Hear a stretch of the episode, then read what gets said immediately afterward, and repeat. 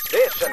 After Six Junction. ここからは一流キュレーターから厳選した情報を伺うカルチャートークのコーナーです。今夜は吉田剛さんです。はい、いらっしゃいませ。はい、どうもですお。なじみでございます。よろしくお願いします前回はもう、お子たちとね、トゥインクルの。そうでしたね。小学生を連れてきて3人連れてきていあたとだ親き御ましてさんを。。ねえ。 いいカオスでしたけどね。何を考えてるんだってい うね、うん、いやでも楽しかったですけどね、そうですねんなかなかない経ちょっともよしで験、はいありがとうございます、いつもはいまあちょっと本当、吉田さんに教わることばかりで。いえいえ全然全然ということで、今回は、まあ、まだ私に届いていないと思われるそうなんですよ、名ね。曲の数、結局ただね、うんあの、5曲ぐらい用意したら、ちゃんと歌丸さんに2曲が届いてたっていう話なるほしどましたよ、一応、その、えっと、じゃあ、却却下分は、そのとあなんだ、届いてんのかっていうのを、はいはい。えっとね、ニュアンスの、この前、あの、タイムマジックロニーを歌丸さんが絶賛してたんで、あの、初期のラブチョコレートはいが、ね、あの、クレイジーケンバンドののっさんが一曲そうなんですよね、書小いて野て瀬正夫さんがね、それ、あの後からね、僕はいははいあの知りまして、ええあの聞きました、そうそうはいそはうとかですかね、あそうなんですとよやっぱりあの劇団その鹿殺しの、はいはいえっと、俺のグラフィティさんってね、はオいはいレノさんという方が曲書いたやつとか、ええやっぱすごく面白い人がいっぱい関わってますよね。おかしな人脈んかね。で、ね一時はずっと横浜でしかライブやってなくて、うんうんはい横浜であの大日本プロレスとかと一緒にイベントやってへて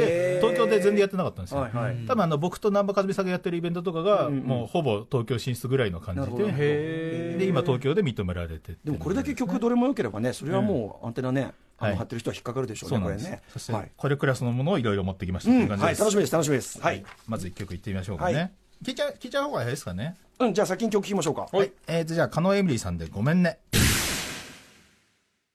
はい、えー、加納エミリさんの「ごめんね」という曲をお聴きいただいております。どうですかはい、いや、すごい、あの、僕、ツボ的にはもうドンピシャですよですよねね。めちゃくちゃ。あの、ええ PWL 風というところもあるけど、ええはいなんか音の選び方がすごい渋くて、まあ、ニューオーダーっぽいというかそうなね、んですよねニューウェーブっぽい感じ。しかも、この歌い方のうん、ちょっと、ステバチ感というか、ちょっとふてくされ感入った感じの歌い方って、意外と今なす、ありそうでなさそうなところっていうか。で実はライブで見てほしくて、はいこのニューウェーブ系の曲を、奇怪な振り付けで歌い踊るんですよ。あ、機 械な振り付け。い言っちゃうと、かなりオキテポルシャなんですよ。 あああ、そういうことの、小真似しとかしながら動いたりとか、そういうことあのー、作詞作曲、編曲、振り付けまで本人で、ああ、セルフプロデュースアイドル。明らかに振り付けに復興を作ろうとした結果、おかしなことになってるんですよ。へえ。曲だけでもいいのに、あの、ライブで見ると、あれってなる。女起きてポル シェ。ちゃんと美人 なのにっていう。ね、すごい素敵ですよ顔はね。可愛らしい。それにしてもその綺麗なうんセルフプロデュースアイドルっていう、もうなんかなんていうの語義矛盾本前だったら語義矛盾みたいなはいはい存在がうん割とゴロゴロそれでちゃそんとうなん面ですよ白く活動してるのが今の時代っていうか彼女ももともとメジャーレーベルの新人育成で、飼い殺しみたいな状態になってた時に、DTM の修行を積んで、はいで、ダフトパンク好き好きになったことで、ルーツ辿って、んうんニューオーダーとか OMD とかにハマって、うんうんうん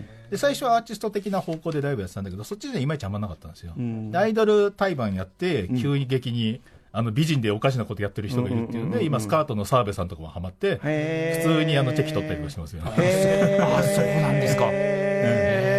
いやでもなんかんそれ分かる気がしますね、うんなんかねなんかこれただかっこよくやるだけだったらはやいはいっぱりちょっと面白くないんだけど、今だけ差がちゃんとあるっていう。うん、なんかそのね、うんでもそれをちゃんちゃんとこう自分でどの程度コントロールしてるって分かってやってんのか、あれ相ですけど当自覚的にやってますね。ああ、そう、じゃあ相当、頭ねも良くてできる人ですね、これはね、はいじゃあ加納恵美里さんね、分かりました、ちょっとはい。不勉強でございました、これすごい、素晴らしい。じゃあ次いきます。はいえーっとですね、お茶碗ズというヒップホップ、はい文化系アイドルヒップホップユニットがいるんですけど、うんそれとミナナロがコラボでちょっと、ねえこれ、お茶マンズはまあアルバムとか僕はいはいはい聞いてたんですけど、最高もですもちろんみんなのも聞いてたんですそっけちども、最高です。ここここがええコラボしていた、しかも、あの、超短期間、あの、2月16日のツーマイベントから3月7日までの期間限定発売でもう入手できない です。ああ、そうなんだ、そうなんですか。じゃそういう嫌がらせのような。じゃあ聞いてみましょう、まず。はお茶碗ズミーツミナナロでラブレターリターンズ。はい、えー、お茶碗ズミーツみんななのでラブレターリターンズというのを来ていただいております。はい。まああのすごい90年代 LB 感と言いましょうか、アイドルラップの中でもね、すごいボンゴの感じがすごいかおしゃれでかかか可愛くてはい良かったですけど、でもこれねもう買えないっていうのがそうなんですね、こよんだけビッグネーム のねコラボなのにね。普通に流通すればいいのにっていう。通販で切り替えましたけど、僕も。えーあとなんかこのパッケージのこうロックマン風というかなんというか、ロックマン的なキャラが乗ってるんですけどね。そうですねまあ、ツーマン、あの、マンしか被ってないっていう。 ツーマンって書いてある。ツーマンって書いてある。完全にロックマンに見えるな。 なんかでもね、特にその皆なろ周辺のこええうなんかこうパッケージングのなんていうの、人を食ったような感じっていうかさ、やっぱその感じがやっぱありますね、やっぱね。はい、よしそして素晴らしいです。ははいいき、ますかねこちらまたちなみに今日はあの吉田さんが評価していただいた曲は放送後、番組ツイッターでまとめておきますので、ははいい、チェックしたいなと思います。続きましてはね、ここで、エモエというグループがあるんですエよ。モエで。もえこれ2018年9月にデビューしたばっかりで、うん。配信で今3曲4曲ぐらい変えるんですけど、はいあの変わったシステムなんですよボーカル担当とダンスラップ担当っていう珍しい2人組で、なるほど。えうんうえんうん。で曲、まあ、ちょっとあのキャラクターが面倒くさい感じなんですけど曲がとにかく素晴らしいんでキキャラクターがめんどくさい感じっていうのは 僕が物販で並んだだけでものすごいいじられ方をして え、吉田さんって分かってて分からずに分からずに超面倒くさくてどういうことなんだうん。まあでも曲はいいんで曲はいいな。じゃあ聞いてみましょう。えーエモエで、えーと「レラリンルンリンランはい、えーと、エモエで、デラリンルンリンラン、えーうんを聞いていただいております。でも、すげえいい曲、普通にいい曲で、そうなんですそねのう、うざがらみの片鱗もか感じさせ」ない。今あのところ全曲いいんですけどあ、そうですか。うん うん。全曲いいから僕配信で買ってるのに物販でまた CD 買うわけですよ、あはいそのために嫌な思いを するそのさ、嫌な、嫌な思いするまでうざがらみするって珍しいですよね。 珍しいですよ、アイドルがあねえるある種珍しいキャラですねどういうことなんだっていうね僕。は隣の運営さんとか知り合いだからええ仲良く話してると、ああなんか私たちももうちょっとちゃんちゃんと話 してよああそんながうるさいってそんなオラついてんですかオラついてますよよ。えもえこの曲は全くわからないですよ、そんなの。えーでも、あの、音楽誰が作ってるんですかね、これね。全然詳しく分かんないですけど、ええ単純にあのルルックスも、ダンスのキレも全部いいんですけどね、普通に可愛いし。あとはキャラの問題のみたいなそこをしますね。今っぽい。ついにあの、アイドルが、あの、ファンからうざがられる時代突入ってないう。かなかはい。えー、そしてもう一曲お願いします。最後に急遽変えました、んえっ、とですね「フェアウェル・マイ・ラブ」という名古屋のアイドルグループがいフるェアウェル・マイ・ラブ。えっ、とですねダンスボーカルグループなんですけど、まあ、はっきり言っちゃうと、まあ、ジャクソン5というかフォルダーというかああいう感じです「うんうん。 I want you back」とか ABC のカバーとかやってて、はいはいでメンバーがハロプロ研修生になったりとか、ダンスとかのスキルも高いなるほど。面白い曲をやってて、で最近あのあれですねライブで配布されたのかな、うんあのちょっとレアな音源があるんでちょっとこれを聞いてほしくてそれはもうなかなか手に入らないですね。はい。えっ、と、フェアルマイラブでグルーミーガールマイクチェックバージョン。